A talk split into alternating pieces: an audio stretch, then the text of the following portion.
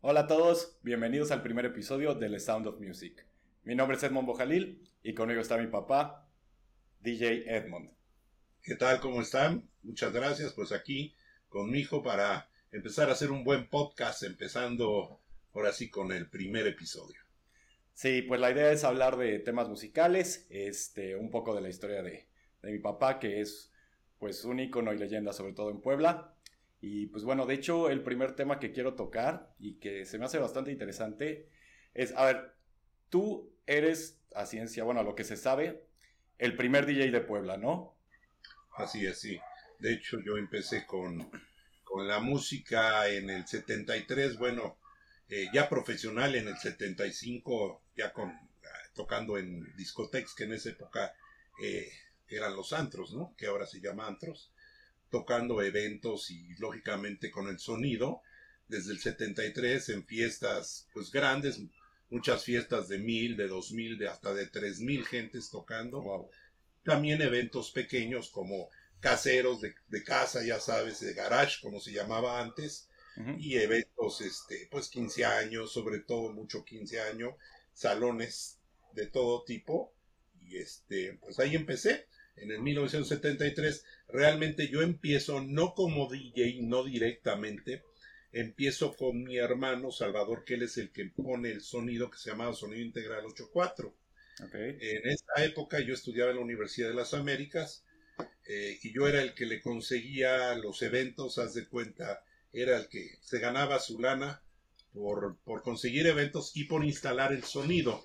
Mi hermano, que siempre fue musical al 100%, él abre, él pone el sonido con un amigo y este, y a los dos años el amigo vende su parte y eh, se la compro yo. Y es cuando yo empiezo en el 75 como dueño del Sound Disco, que eh, posteriormente yo le cambio el nombre de, de Sonido Integral 84 al Sound Disco, eh, porque mi hermano se casa, vende su parte y también, este, ¿cómo se llama? A la hora de venderla se la compra un alemán, está conmigo como un año de socio y posteriormente un tío mío me dice, oye Edmond, te, tengo un, amigo que tiene un equipo muy grande de sonido, ¿nos te interesa? Que para esa época pues era mucho dinero, estamos hablando del 75, 76, costaba 120 mil pesos el sonido. Okay. Se lo compro, mi tío me dice, yo te, yo te financio y tú me vas pagando. Dije, ok. Y ahí empiezo ya realmente con el Sound Disco, que es el sonido que al día de hoy todavía mantengo con ese nombre.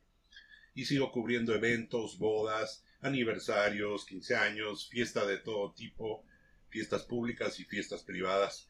Entonces, en esa, eh, eh, en esa época es cuando empiezo, estoy hablando, me vuelvo a regresar, 75, 76, y en 77 me hablan para trabajar en la primera discoteca grande de Puebla, el primer realmente discoteca fuerte, que era un club, era club de socios, no era abierta públicamente, que se llama Les Charmants, y ahí empieza realmente ya mi vida como DJ, Posteriormente, en el 78, me voy a Boston y me quedo como cuatro o cinco meses.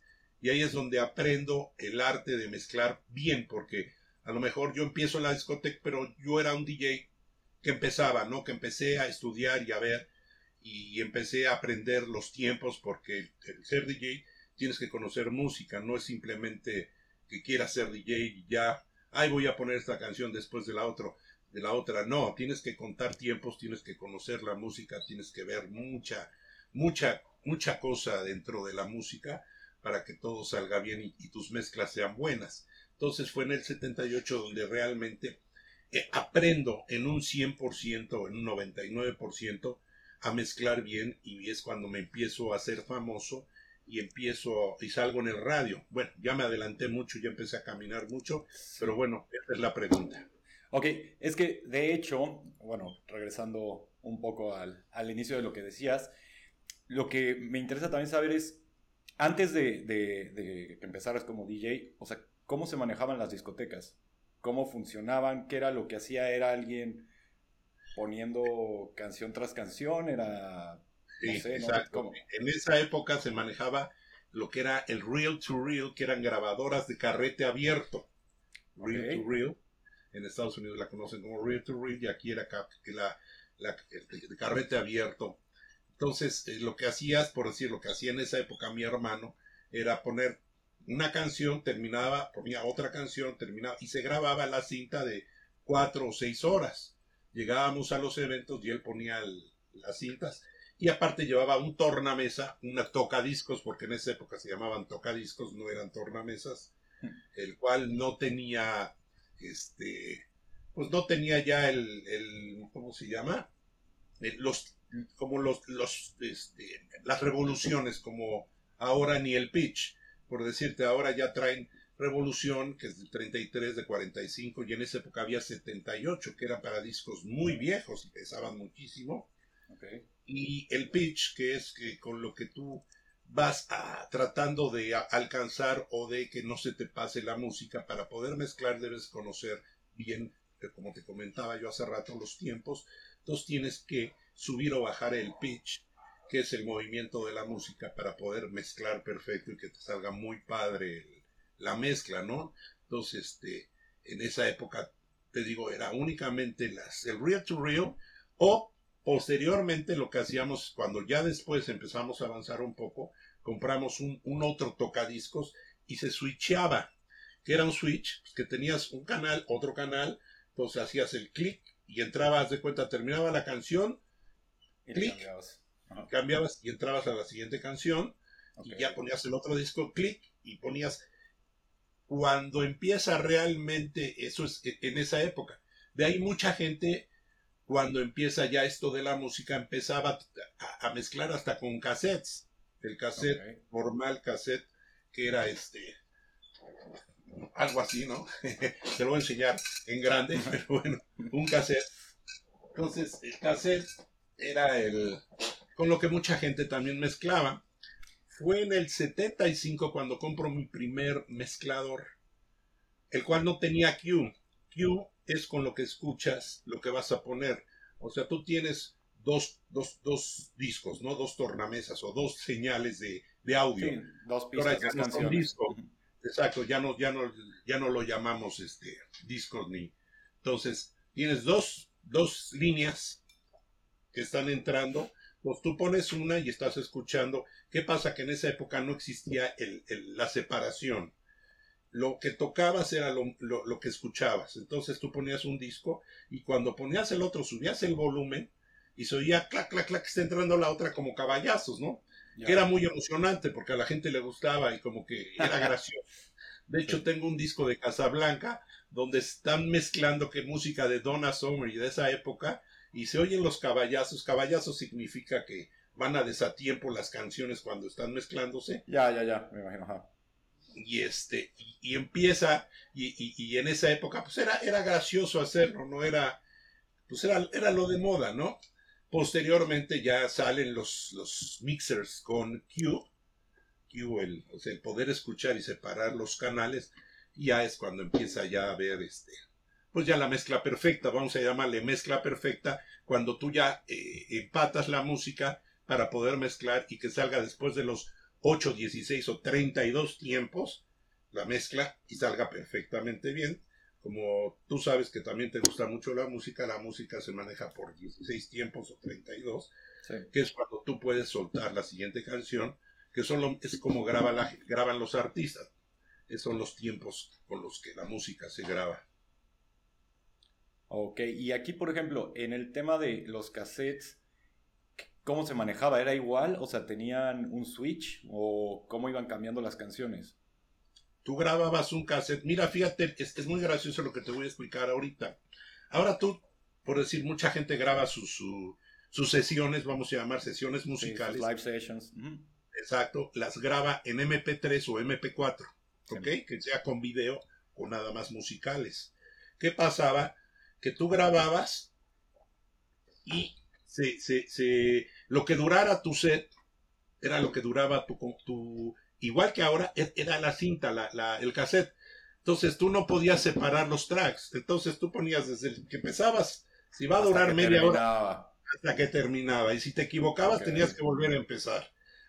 Ahora ya se puede editar, ya se puede arreglar la música. No, no. Tienes mil instrumentos para arreglar tu música. En esa época no. Entonces yo por decir, en esa época, cuando empiezo a tocar, en, salir en radio, que era exactamente, llevaba yo las cintas que sacaba yo en el radio, que supuestamente era una de las mejores marcas porque tenían muy buena calidad, Maxell, que ya no existen, yo ya no he vuelto a ver, pero yo todavía tengo esas cintas. Entonces, ¿qué pasaba? Que yo iba a grabar una sesión de, una, de un programa. Cuando salía yo, o sea, cuando empezaba yo a grabar el programa, no me podía yo equivocar, porque si me equivocaba, así fueran a los, vamos a decir que si era de 45 minutos el, el tiempo, si me equivocaba a los 40 tenía que volver a empezar otra vez desde un principio. Entonces era cañón eso. Entonces las cintas era, era así. ¿Qué pasa? Que ahora, eh, después vinieron los, los famosos CDs. Los CDs sí hubo un programa que te podía traquear entonces ya podías escoger la, tercera canción, la quinta, la segunda, la primera, la octava o la treintava, ¿no? Ahora ya no, ahora regresamos, aunque soy raro, regresamos a lo antiguo, ¿qué? Porque ahora tú, tú grabas un, un MP3 y es desde que empieza hasta que acaba. Tienes que correrlo, tienes que hacer lo que corra, pero igual como corrías una, un cassette, fíjate qué gracioso que regresamos a eso, eh, sin querer porque pues lo digital, se digitalizó, digitaliza, digitalizó, sí. disculpen, se puso digital y entonces ya no puedes hacer el, tracking que hacías en un CD, ya no puedes separar, ya, ya tienes que poner tal cual empieza, tal cual acaba, ya no puedes agarrar, es que me gusta la canción fulana de tal y es como la cuarta, pues tienes que adelantarle al, al que te corre la música para que puedas llegar, no como con los CDs que decías es el track número 5, y ya entrabas. Entonces, eso era el cassette. Ahora sí que te estoy dando una explicación muy graciosa, pero es exactamente, volvimos a regresar a, ahora sí que a las bases, ahora sí que eh, a las raíces de la música, de cómo se grababa. Sí, pero esto más bien aplica como a las sesiones que uno grabe, ¿no? Porque es pues, correcto. al final, ajá, al final, sí, que bueno, pues, son las mezcladas que, pues es de hecho a por ejemplo, lo que, hacen. hablo como DJ. Más que nada como DJ. Y justo lo que te iba a decir es, por ejemplo, cuando vamos a ver a algún DJ que toca, o sea, no sé, yo te lo puedo decir ahorita que estuve en, este festival, obviamente te das cuenta que muchos ya tienen sus, sus playlists, bueno, o su, como su DJ set, en el cual le dan su sesión. Y hay muchos que hoy en día tocan la misma sesión continuamente durante meses. Es, es exactamente la misma sesión. O sea, de hecho, mucha nada más van sí, nada más van a, ahí a, a, fingir, a subirle y a bajarle. O sea, no es, no hacen realmente gran cosa. Hay pocos que, realmente tocan en vivo. Sí, y de hecho a ellos, bueno, hoy en día sí les ponen así de que es live. O sea, ya te sale como que este DJ va a tocar en vivo porque ya la mayoría toca pues ya, ya sesiones hechas. Fíjate que yo estuve en un festival en, aquí en Kick and Love y yo sí llegué con mis USBs y sí lo hice en vivo. Pero aparte te voy a explicar algo eh, que aprendí en este, en este festival que yo no sabía. De todas formas, ya vas muy programado, tienes que practicar lo que vas a hacer. Aunque lo estaba yo haciendo en vivo, yo ya tenía marcados los, los momentos donde yo tenía que, que, mezclar con la siguiente canción. O sea, tú haces un, un track y a tu track tú, tú, lo practicas y sabes dónde tienes que mezclar para que te salga perfecto. No es como por decir que yo estoy en un antro y voy tocando como voy sintiendo, ¿no? Si no ahí lo tienes que hacer hiper perfecto, ¿no? Y así es como muchos DJs, como me estás explicando cuando es live, no creas que ellos van y ponen esta y ponen la otra. No, ya llevan todo bien montado para que todo salga perfectamente bien, porque un live es muy diferente a algo que ya tienes hecho y que pues, es más fácil, ¿no? Ya más llegas como es, por eso se paran y brincan en las en las mesas, en las están ahí media hora así echando están media hora brincando y la canción este y bla bla o de repente lo que hacen es que suben los medios o los bajos o los agudos para darle énfasis a la canción es lo único que van a mover. No te están moviendo realmente los volúmenes musicales. Entonces es realmente, digo, lo que, hasta donde digo, espero no equivocarme de lo que yo he visto y de lo que he vivido. No quiero tampoco contradecir a algún DJ y vaya a decir, eso no es cierto. Bueno, yo estoy hablando de lo que yo he vivido y lo que yo he entendido de cómo es ahora, porque yo te puedo hablar que en mi época cuando tocabas un disco era en vivo, era en vivo, y tenías que hacerlo eh, súper prendiendo a la gente y súper cañón. Entonces, todo, todo, todo eso era realmente hasta tocar con tres o cuatro tornamesas al mismo tiempo. Eso era un show muy grande y hacerlo con mil, dos mil o tres mil gentes. Lógicamente no traíamos el aparato de luces que ahora traen, ni, la, ni el humo, ni todo eso que ahora echan. O sea, sí teníamos humo, pero humo normal. No teníamos los ventiladores, ni el humo, ya sabes, el, aire, el aire frío que te avienta, ni el fuego. Ahora hay un, un show inmenso, pantallas, todo eso que hay ahora, pues no lo había en esa época. Era realmente el show, lo hacía uno Tú eras el show personal todo el tiempo y era muy bonito, era, era súper padre, ¿no? Pero bueno, estábamos hablando de, de, ya nos desviamos mucho, pero estábamos hablando de lo que son los DJs de, de, de, la música en festival a un DJ de la música normal. Sí, y es bastante interesante y sobre todo también el tema de que antes pues se tenía que hacer de una forma pues más artística, por decirlo así. O sea, era pues mucho más difícil. O sea, hoy en día digo, no, no quitando mérito, al contrario, pues, me encanta sobre todo la música electrónica, pero al menos en el tema del show como tal, sí siento que ha cambiado bastante y hoy en día, pues es raro de hecho ver a un DJ que esté tocando como en vivo. Oye, y a ver, entonces tú llevas desde el 75 profesionalmente, desde el 73 que, que empezaste. Y todo esto entonces vino por Salvador, ¿no? O sea, él fue como que te metió a, la música. Él fue muy, desde que éramos chicos, te voy a platicar un poco más la historia más atrás, cuando éramos más chicos. Para empezar, bueno, mi mamá siempre le encantaba la música, mi papá también, entonces éramos muy musicales, aparte, pues venimos de familia artística, eh, porque los Panchos, el Güero Gil era, Bojalil era de la familia, entonces, pues de repente ya traíamos algo de musicalista. No sé, traíamos algo, ¿no? ¿Qué pasa? Que mi hermano de verdad era muy melómano, muy, no manches, le encantaba. Al grado de que cada vez que, bueno, escuchábamos las estaciones de México, porque por pues, las de aquí no, no por quitarle mérito, pero en esa época escuchábamos pues música de, todos los éxitos que salían y te anunciaban inclusive dónde la vendían. Entonces nos íbamos a México en ADO, mi hermano y yo, yo lo acompañaba a México, a la Ciudad de México, a Valderas 32, primer piso, el gran disco, así se llamaba, te puedo decir el nombre, y comprábamos discos de 45, este, de 45 no, de, no de 33, no el grande, el de 45, que era un disco pequeño. Ok. Este, te lo puedo mostrar si me permite un segundo. Va.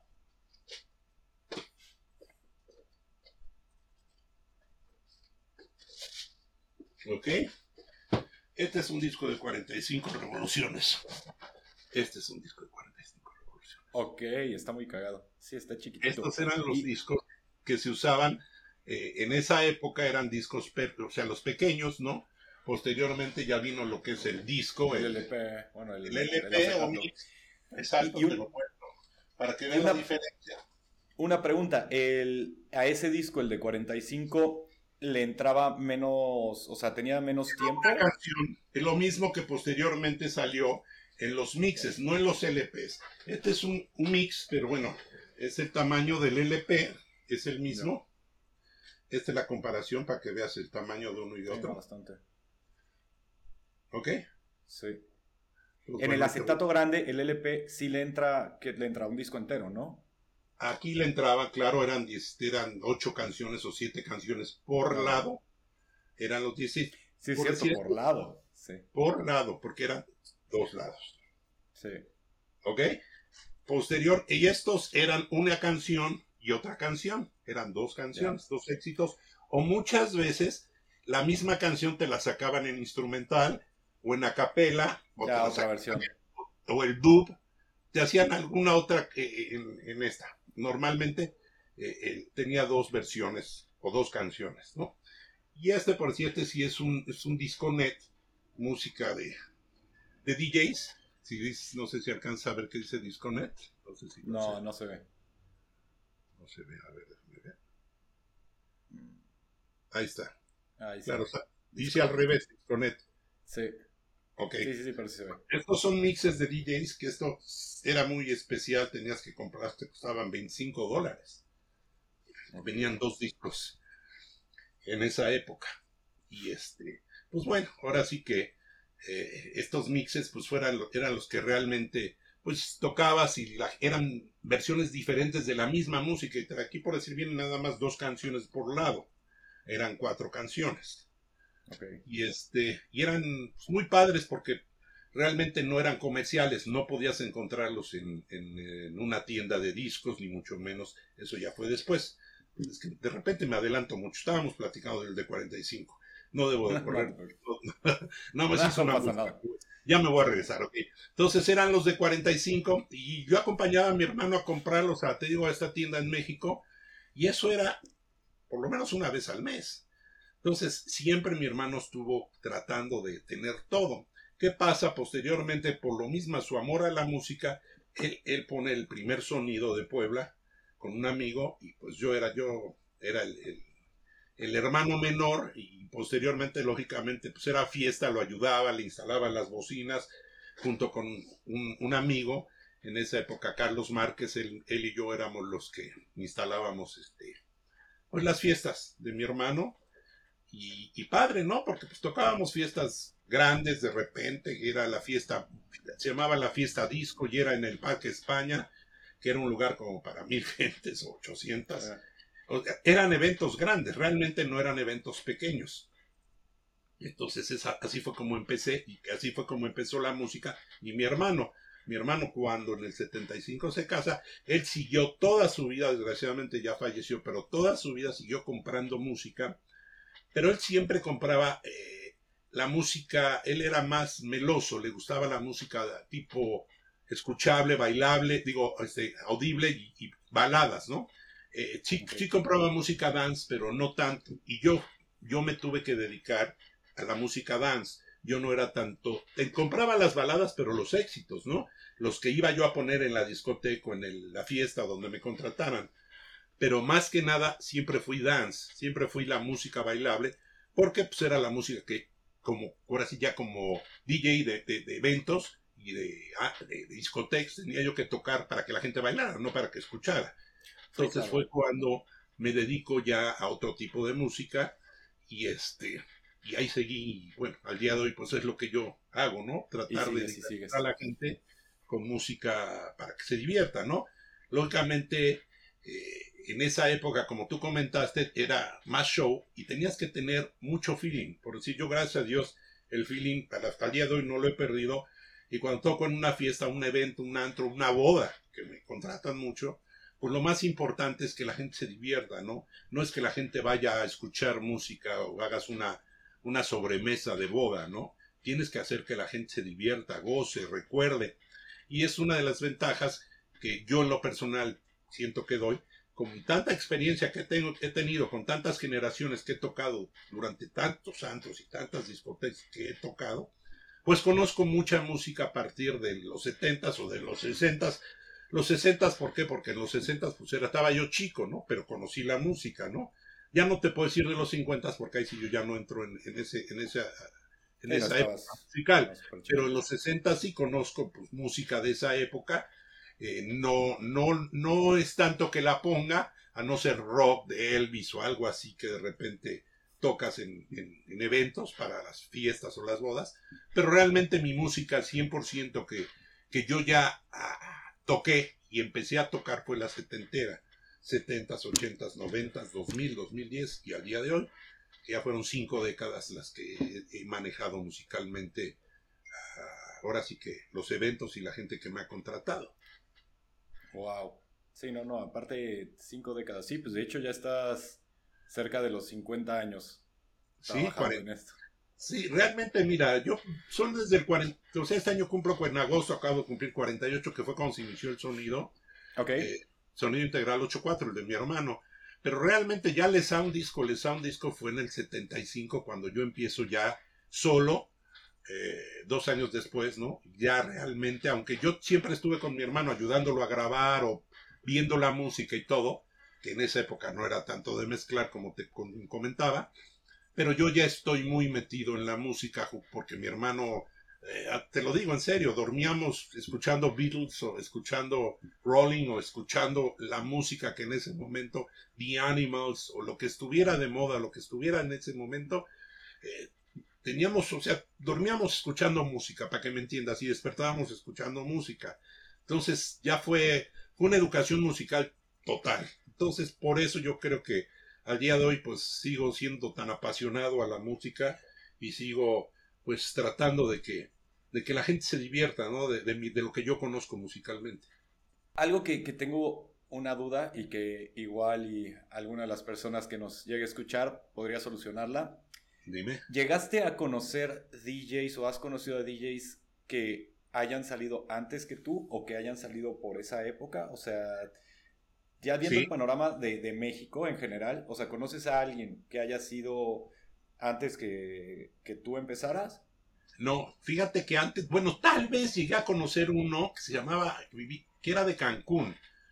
Era eh, este ñoño, así se llamaba, y otro que conozco y al, al día de hoy sigo siendo muy amigo de él y, me ha invitado a muchos este, streamings, me ha invitado a, tocar, este, ¿cómo se llama? Streaming por videos, o sea, eventos de, que, le, que grabe yo y salga al aire es Luis Ortega. Luis Ortega sigue, tiene, el, se llama Mondays in My House y tiene otro que es Fridays de, música disco. Disco, es como disco, ¿cómo se llama? Ya te digo, es algo de Fridays, Friday Night o Friday Party o alguna cosa así, se me fue el nombre. Pero bueno, Luis Ortega, él sigue al, día de hoy siendo activo y, y, es totalmente de mi época. Él era el DJ del Baby O de Acapulco donde yo pues iba y entraba como, así como si fuera yo el DJ de allá. O sea, siempre que iba eh, era bien recibido, gracias a Dios, en, el, en este lugar, tanto por el DJ que era este, Luis, como por el dueño que sin querer, cuando se abre esta discoteca, estaba yo trabajando en México, eh, ya tenía yo, estaba yo trabajando en, como administración, cuando terminé mi carrera, yo soy licenciado en administración, me recibo y me voy a trabajar a México en unas gasolineras, y ahí es con un amigo, amigo que conocía yo de México, me dice, oye, vete, si vas a Acapulco, vete al Baby O. Pues no sabía ni qué era. No, es como la, me decía, es como la, como la, como una casa de los picapiedra. Porque pues ves que todo está así muy Sí, de piedras. y fue muy gracioso porque el día que finalmente voy a Acapulco y me dice, tú pregunta por Eduardo César Man, él es, es mi primo, amigo mío, y vas a pasar porque este, ahora sí que no, no es tan fácil. Entonces llego ese día famoso que llego a Acapulco y me, encuentro con la novedad que a la hora de que llego a la puerta, alguien de arriba le dice al de la puerta, que pase, que pase. Cuando subo, veo un compañero de, de la Universidad de las Américas, hola Edmond, bienvenido. Y era Eduardo César, Era precisamente el que me habían dicho, pero fue muy gracioso. Yo ni sabía que él era el dueño, ¿no? Y pues a la fecha sigo siendo muy amigo de Lalo. Cuando me lo encuentro me da mucho gusto. Y posteriormente siempre fui bien recibido al, al baby con quien iba. Toda la vida pude entrar sin ningún problema. Lógicamente ya tiene años que no voy al... Y ahorita si voy, pues lógicamente nadie me va a conocer, pero bueno, algún día avisaré para cuando vaya. Para... Conozco al DJ de ahí, claro, que también lo conozco muy ¿Ah, bien. Sí, sí, claro, sí, o sea, si llego a ir, lógicamente le aviso o le aviso a Lalo, o sea, y sé que no voy a tener problema para poder entrar. Digo, era de mis lugares favoritos, de hecho era mi lugar favorito en Acapulco. Pero antes que ese lugar hubo otros que te puedo platicar posteriormente. Te puedo platicar cuando desde, los, desde el 73, 74 había el Tiffany's que estaba en el, en el este, te digo dónde estaba. Ay, Dios mío, se me fue. En el que parece pirámide, en el que parece pirámide, ¿cómo se llama? ¿En Acapulco? Sí parece pirámide. Que está junto al Así Me quedé pensando en el Luxor. Este. ¿El Princess? Prince, lo que es. Este. Allí estaba una discoteca. Y, la primera, primera, pues era de Carlos Se llamaba Charles Chili. Charles and Chili. Que era la discoteca de, de Acapulco más famosa. Y ahí, de ahí salieron. era de la misma cadena de Anderson. Ok. ¿No, es Carlos and Charles? de Carlos Sanchales, ¿sí? Exacto. y esa fue muy famosa. Bueno, había muchos más. Estaba Ledón, En esa época estaba el Akutiki, que también llegué a ir, estaba el tequila a gogo, el whisky a gogo. Estoy hablando de los 70, de, principios de, principios de los 70. ¿eh? Aquí en Puebla, pues teníamos, en, Cholula teníamos un Tiffany, también teníamos el, te digo cómo se llamaba, La Fuente. Ah, hubo Baby O en algún momento, ¿no? Digo, ya, ya me remonté. Ya fue, ya fue después. 2000, sí. sí. claro, también en el Baby de acá. Ah, te digo, y de, y de Cholula estaba el tío Willow y estaba el Bazar, que posteriormente fue el Faces, donde yo trabajé también. Ok, sí. Entonces, eran los lugares de los de, principios de los 70 y sí había este discotecas, o sea, pero en Puebla la primera fue hasta el 77, 78 que se llamó Le Shermans y en el 81, 80, 81 se abre Cuches, que fue también donde trabajé yo. Ok, y por ejemplo, de todos los antros donde estuviste trabajando, ¿cuál fue el que más ha durado? O sea, porque, digo, sobre todo en Puebla hay una tendencia que el antro dura casi, casi dos, tres años y y vale, y lo vuelven a renovar, le cambian el nombre y vuelve a ser otro. Pero lo que quiero saber sobre todo si al principio, cuando comenzaba todo esto, si al menos eran un poco más longevos, o sea, las discotecas solían durar más o era siempre lo mismo. No, no, no, no, no, en esa época, fíjate, cuando estaba en Cuches no solamente existía dos más, que era el Pagaría y el Carla, eran las tres discotecas Cuchés fue la que más duró, porque Cuchés, yo trabajé, yo la vi en el 81, me salí en el 87 y todavía duró hasta el como 92, aunque le cambiaron el nombre. Pero como Cuchés creo que duró hasta el, yo me imagino que hasta el 89 o 90, de ahí le cambian a Casi 10 años. Sí, casi 10, años sí duró, 10 años sin problema. Le cambian, le cambian al señor Frogs, creo y después le vuelvan a cambiar otra vez el nombre, pero como escuché, escuché sí, que posteriormente hace en, el en el 2017 volvieron a abrirla en el mismo lugar y yo volví a tocar ahí, pero nada más tocaba los jueves.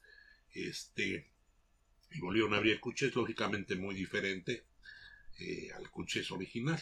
Tengo fotos. Entonces, eh, ¿el Cuchés era en el mismo lugar en el que se reabrió? Exactamente en el mismo lugar. Ok era en el mismo lugar. Sí, o sea, fue muy buena idea, más yo siento en lo personal que no, no la supieron manejar, no supieron hacerla.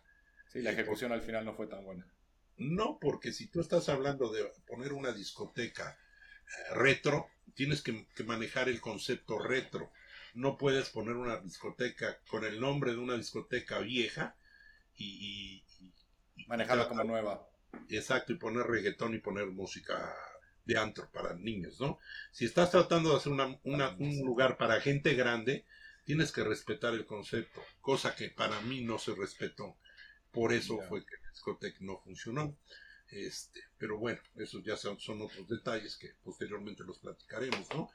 Pero yo en lo personal, ese es mi punto de vista, ¿no? Digo, ya no puedo discutir contra la gente que estuvo ahí al frente, ni contra el dueño, ni mucho menos, pero mi, mi, punto de vista es ese.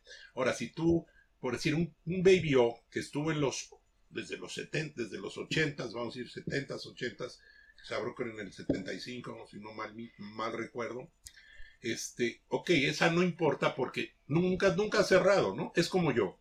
Yo empecé en los 70 a tocar. Y sigo tocando. Lógicamente yo toco los 80, los 90, los 2000 y toco reggaetón y toco todo lo que hay ahora.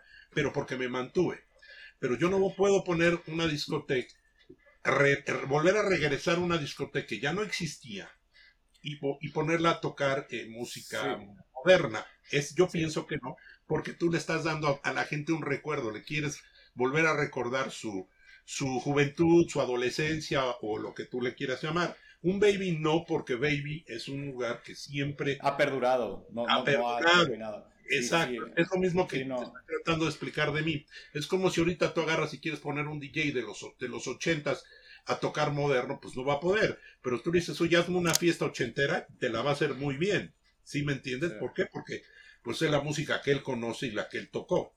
Entonces, es donde yo ahí eh, desvarío un poco de que si quieres abrir un lugar con un concepto viejo, eh, un nombre viejo, pues tienes que respetarlo, porque si le puedes, te pones a hacerlo antro moderno, pues entonces mejor ponle otro nombre y tráete a los jóvenes a bailar. Bueno, es mi punto de vista. Sí, claro. Sí, pues es que es completamente distinto. O sea, el tema de, de dejar algo y después querer retomarlo y al mismo tiempo cambiarle el enfoque de, a la gente que está yendo la música, pues sí, no, no te va a funcionar. Claro que no, no, definitivamente no. Entonces, bueno, ese es para mi punto de vista lo que pasó con el Cuchés nuevo que hicieron, que pues la idea era muy buena, yo estuve muy de acuerdo cuando lo abrieron y de hecho muy ilusionado de que fuera un lugar, mucha gente que regresó estaba contentísima de que volvió a, renacer un, un ícono de, de, Puebla, ¿no? Que fue el Cuchés, un ícono, porque fue un lugar que pues muchos fuimos y bueno, yo siempre trabajé ahí, o sea, y, y la gente recordaba con cariño. Pero bueno, eso pues, ya pasó y, y ahorita ese lugar se cerró. Lógicamente, ahorita con la pandemia, pues todo está cerrado.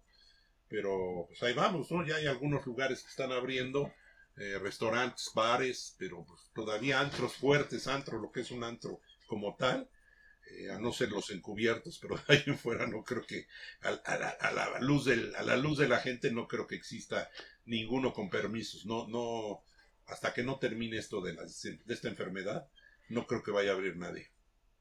Sí, no, no, y a ver cómo, cómo sigue la cosa. Ya cada vez no, sé qué pensar de eso, pero bueno, eh, ese es otro tema. este, te iba a preguntar, o sea, entonces, bueno, conoces a, me dijiste Luis Ortega, ¿no? Sí, claro. que él fue, él, ¿cuánto tiempo antes empezó? No, él empezó igual que yo.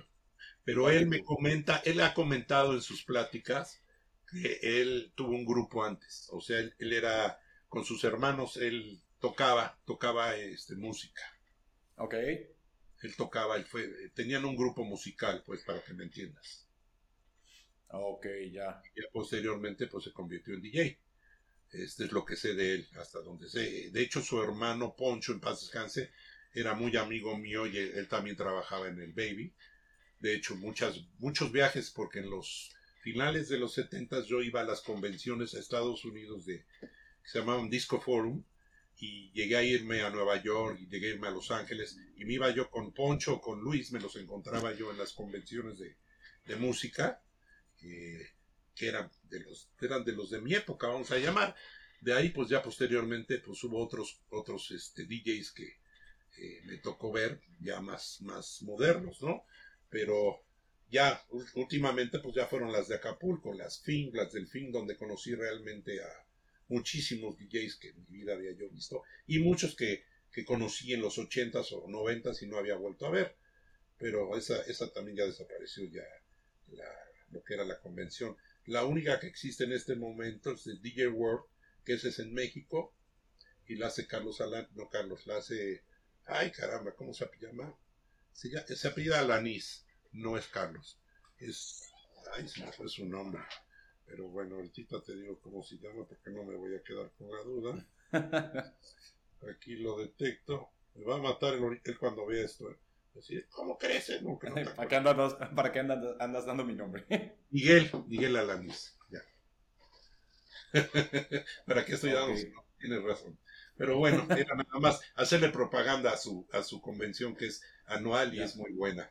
Donde te presentan todos los, este, pues todo lo que hay nuevo, ¿no? En, desde bocinas, luces, sí, etcétera, es todo lo que hay nuevo.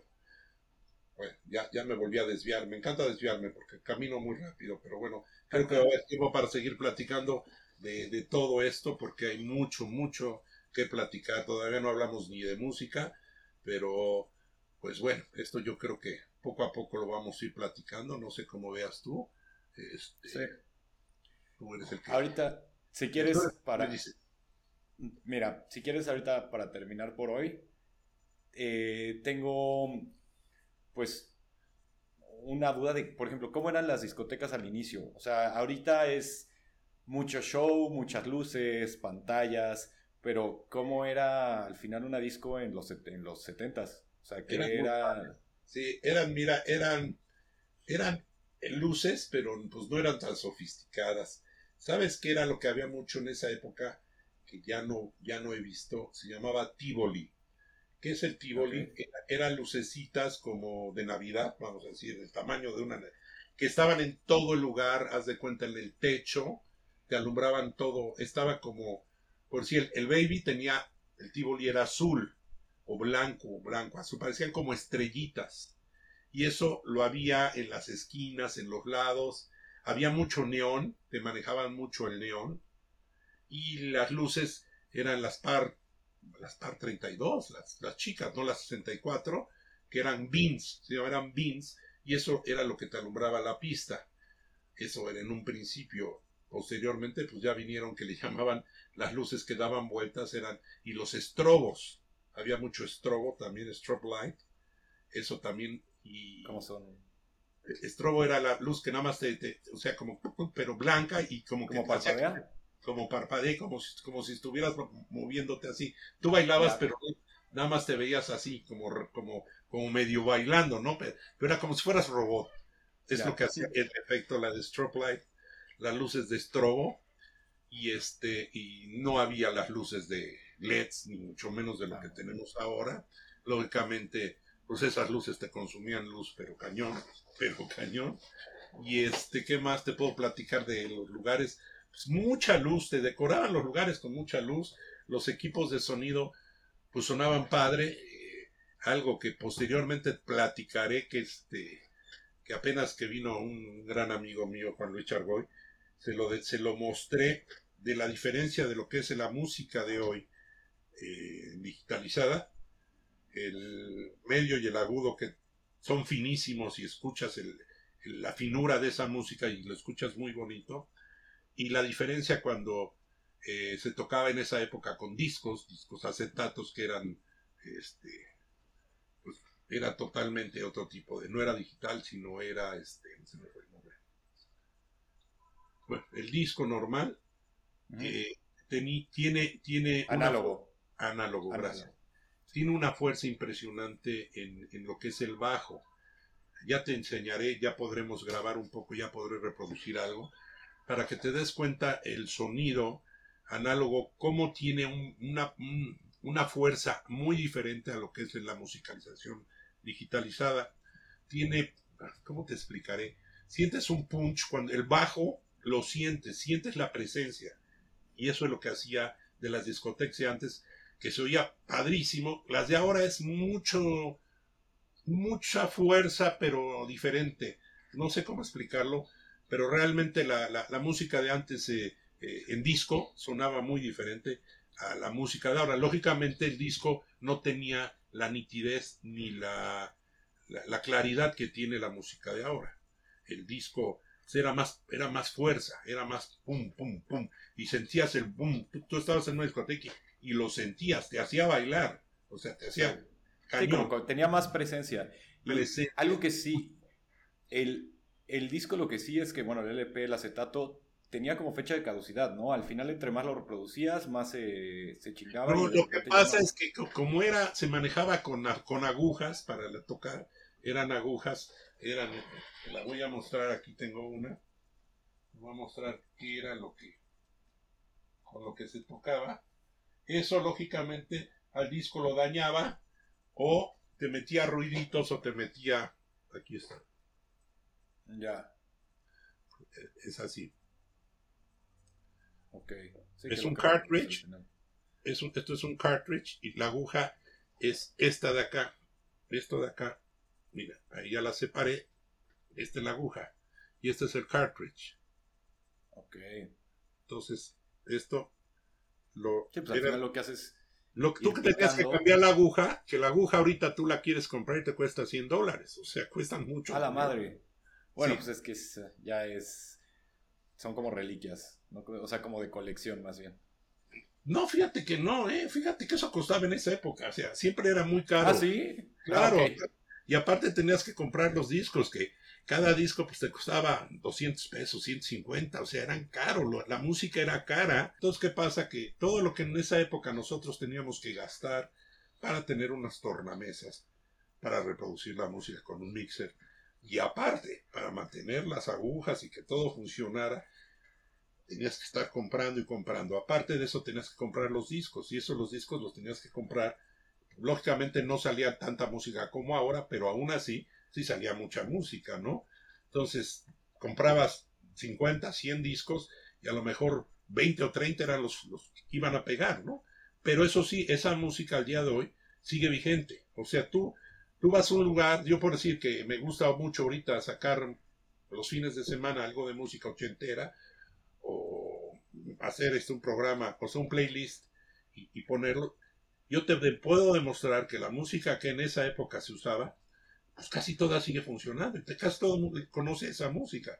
¿Qué pasa desgraciadamente con la música de ahora? Que sale tanta música que tú ya no vuelves a escuchar, ¿no? Por decirte, apenas hace poco de, de, de nuevo volvieron a poner la de gasolina, pero fue la única que volvieron a poner de esa época. Y lo que pasó, pasó, pues ya pasó, porque no la volvieron a poner.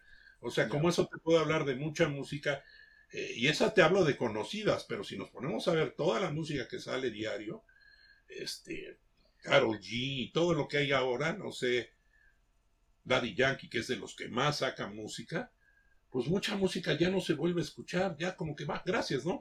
Y van renovando y ahora es más música y más música y más música y, padre, ¿no? Pero ya no, ya no, ya no se quedan como icónicas eh, música como pues en esa época casi toda la música se quedó pues como para, para siempre, ¿no? Tú la escuchas y inclusive ustedes, los de, tu edad, los más jóvenes, escuchan YMCA, se emocionan, escuchan I Will Survive, se emocionan, claro, estamos hablando de música muy, muy, muy comercial, pero como esa, pues hay mucha música que sí persiste, que sí sigue, ¿no? De los noventas igual. ¿Qué pasa con la música de ahora? Pues es la que tienes que poner ahorita, pero si tú les pones música de hace un año, no te la bailan, o, ya no les interesa, o no les hace... Es, que, Es, que el tema musical cambió completamente, hubo un giro de 360 grados en que las disqueras eran las que controlaban la música y hoy en día los artistas son los que controlan la música. Entonces lo que pasa es que es hay número uno, tantos artistas que están saliendo todo el tiempo, tanta música nueva que hay todo el tiempo, es tan fácil acceder a esa música porque al final tienes Spotify, hoy en día ya no consumes un disco como tal. Hoy en día, de hecho, ya los artistas ni siquiera muchos sacan ya discos como tal. Lo que hacen es que te sacan, te van sacando canción, canción, canción, canción, canción. Entonces, hay tanto, o sea, ya hay tanta música que al final ya no está ese filtro que existía antes, que pues te hacía ya nada más poner a algo que fuera a perdurar más tiempo. Que la verdad yo pues, estoy a favor de, de cómo funcionan las cosas ahora, pero sí se siente nostalgia sobre todo el tema de que pues hoy en día ya no, ya no te pones a escuchar un disco, ya no es algo que te vayas a acordar de el último disco que sacó tal banda sino que ahora es más como de esta canción que sacó este DJ, esta canción que sacó este DJ. Y Correcto. sí, y a los seis meses ya se te olvidó la canción que había sacado, porque ahorita ya hay una nueva que pues, te gusta más, pero sí no hay canciones como que perduren tanto como antes. Sí, no, estoy completamente de acuerdo. Sí, sí ha cambiado muchísimo. Eh, pues es que ha sido una revolución musical. O sea, yo creo que Spotify vino a, a cambiar completamente todo eso. Eh, porque ya no es necesario como que el tú depender de una disquera o depender de alguien para que tu música sea escuchada y para que pues, tus canciones peguen. Correcto. Y ahí es donde ya, este, pues ahora existe mucho más gente que le gusta o que trata de ser DJ, porque es muy fácil. Ya, ya, ya no existe el arte de ser DJ como nos tocó a los que empezamos con esto, y no le quiero quitar mérito a los nuevos DJs para nada, pero para ellos sí es muy fácil, porque como ya, ya, ya tienen todos los instrumentos, pueden editar, pueden hacer tantas cosas que en esa época no podías hacer nada. O sea, realmente tenías que trabajar con lo que comprabas y párale de contar, a no ser que fueras muy, pero muy fregón, agarrabas tu, tu, tu este, ¿cómo se llama? Grabadora de carreta abierta, la que te estaba diciendo, y editaras, cortaras las cintas y de ahí fueras editando o en tus mismos cassettes. Pero era una labor eh, inmensa, o sea, tenías que, no sé, cuatro, cinco, seis horas para, para un pedacito de, canción, para poderle quitar una parte o algo. Entonces, estaba cañón. Y ahora, nada más agarras tu programa, pum, de volada le quitas la parte que no te gusta, le quitas los aplausos, le, lo, lo, muteas, la voz, no sé, puedes hacer tantas cosas que dices, es increíble es increíble de verdad cómo ha, cómo ha avanzado la tecnología, que eso es padre, y como dices tú, es, para mí es increíble porque pues yo que empecé con la otra, el, otro concepto, para mí es súper padre ahora poder este, editar, hacer música, o tratar de, hacer mis, mi, mi, estilo musical, ¿verdad? En un, en un track o en un, una sesión musical que de repente, me gustan estas canciones, y lo puedes hacer bien fácil. Y antes definitivamente no podías. O sea, todo ha, todo ha tenido su mérito, digo, tanto los, los oldies, la gente que empezamos antes, como los jóvenes y pues, los que seguimos trabajando el día de hoy, ¿no? Porque yo me puedo considerar tanto oldie como moderno, ya que yo sigo trabajando inclusive la música nueva. Pues algo más que, que quieras agregar, Pa. No, pues no, mi vida, este, yo creo que este, ya platicamos mucho para hacer nuestro primer programa. Ya van a tener como unos un buen rato de música, de, perdón, no de música, de, de, información musical, que pues mucha gente igual le, va a gustar conocer realmente los inicios de, los DJs, ¿no? Que yo soy parte de. Y pues ojalá y nos escuchen y pues te manden comentarios y todo para que pues les vamos, les vamos, les vayamos platicando muchas cosas que a lo mejor les interesa saber de, la música o de los DJs, la música que era famosa, qué canciones fueron las que tuvieron mucho éxito en esa época y que a la fecha siguen siendo famosas y cuáles ya no, ya no estuvieron tan famosas, eh, culpa tal vez de los de nosotros los DJs que nos comercializamos y empezamos a poner más determinadas canciones que las que eran de esa época, ¿no? Eh, cosa que a todos nos puede suceder. Perfecto, pues bueno, yo nada más quiero decirles a todos los que nos escuchen que, pues, como dijo mi papá, nos pueden dejar comentarios, cualquier duda que tengan, cualquier cosa que quieran escuchar, eh, todo es bien recibido. Es nuestro primer podcast, nuestro primer episodio. Iremos perfeccionándolo poco a poco. Yo creo que constantemente mejoraremos, eh, pero espero que les haya gustado mucho y los vemos próximamente, posiblemente la siguiente semana, esperemos.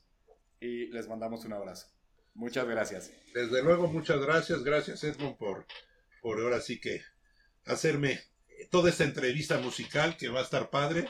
Digo, a medida que vayamos avanzando, como dices tú, nos vamos a ir perfeccionando. Gracias a todos por escucharnos y pues estaremos aquí tratando de complacerlos en lo que más podamos, ¿verdad? Musicalmente y históricamente hablando de, lo que es un DJ y lo que es la música que conocemos y, lo que, la que ya no conocemos.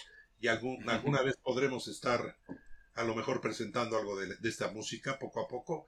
Aquí, gracias a Dios, tenemos el equipo para de repente ponerles algunas canciones. O sea, que esto va para largo. Les vamos a poder ir contando historias de cada canción o de, mucha música.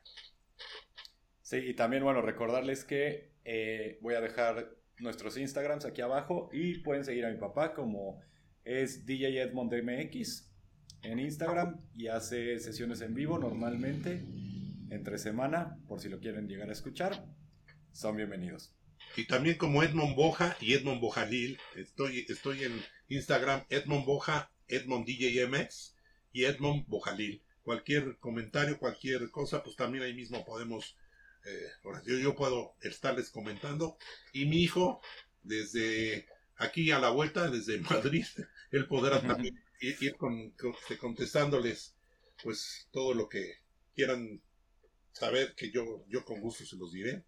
Él, él ya nos platicará porque él le gusta mucho ir a, él ha estado en festivales grandes y él nos podrá platicar posteriormente lo que es la música en festivales grandes porque yo nunca he ido a un al Tomorrowland y a uno nuevo que ¿a cuál fue el que fuiste apenas, perdón? Eh, bueno, pero ese era de hardstyle que se llama Drop Zone. Pero sí, el, último, pues sí, grande fue justamente Tomorrowland en el 2019, antes de que pasara todo esto. Entonces, pues bueno, cualquier cosa que, que deseen saber, aquí estamos y esperamos sus comentarios y les mandamos muchos saludos. Gracias por escucharnos. Muchas gracias, que pasen muy buena tarde, muy buena noche en donde se encuentren. Gracias por mañana. gracias Edmond, bye. Bye.